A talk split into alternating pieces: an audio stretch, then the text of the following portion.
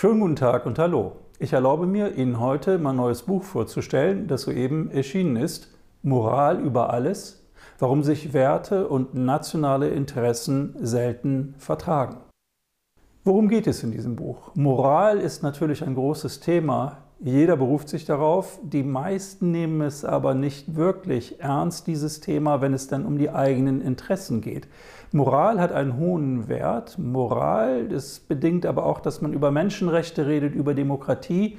Alles sehr vorbildlich. Aber im politischen Alltag gibt es häufig eine große Kluft zwischen Rhetorik und Realpolitik. Nicht ohne Grund pflegte Egon Bahr, der große alte Mann der Sozialdemokratie, der leider nicht mehr unter uns weilt, zu sagen, wenn ein Politiker anfängt, über Werte zu schwadronieren, wird es höchste Zeit, den Raum zu verlassen, denn es geht natürlich in erster Linie darum, Interessen zu benennen.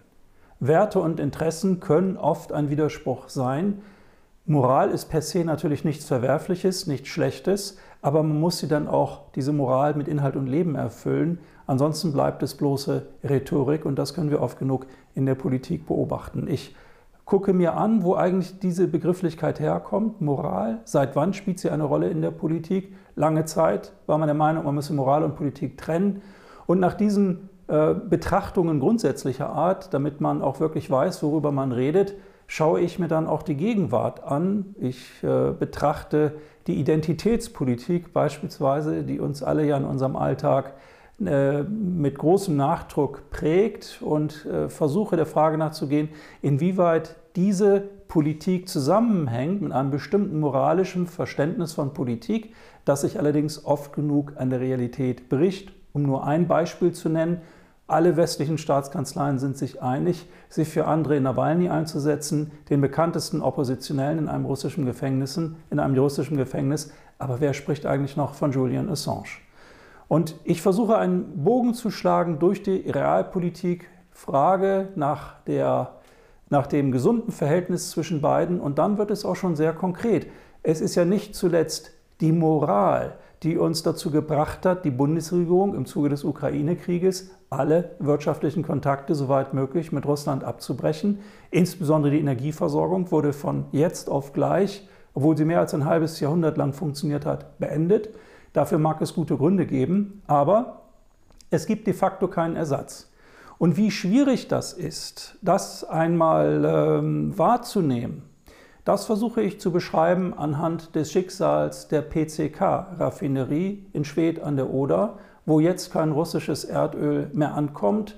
Gibt es eigentlich noch eine Zukunft für diese Raffinerie im Osten Deutschlands, die viertgrößte Raffinerie in Deutschland. Das alles liest sich wie ein Thriller. Man glaubt es kaum, was da alles in Schwedt an der Oder passiert ist und noch immer passiert. Das versuche ich zu beschreiben. Aber ich gehe auch der Frage nach zum Beispiel, wie es kommt, dass wir im Westen eine ganz andere Wahrnehmung des Krieges haben in der Ukraine, als das im globalen Süden der Fall ist. Es gibt eine große Kluft hier, wie Sie wissen, boykottiert ja der globale Süden auch Russland nicht, anders als die westlichen Staaten. Das alles ist eine hochkomplexe Gemengelage und äh, es äh, sieht in wirtschaftlicher Hinsicht nicht sehr gut aus für Deutschland.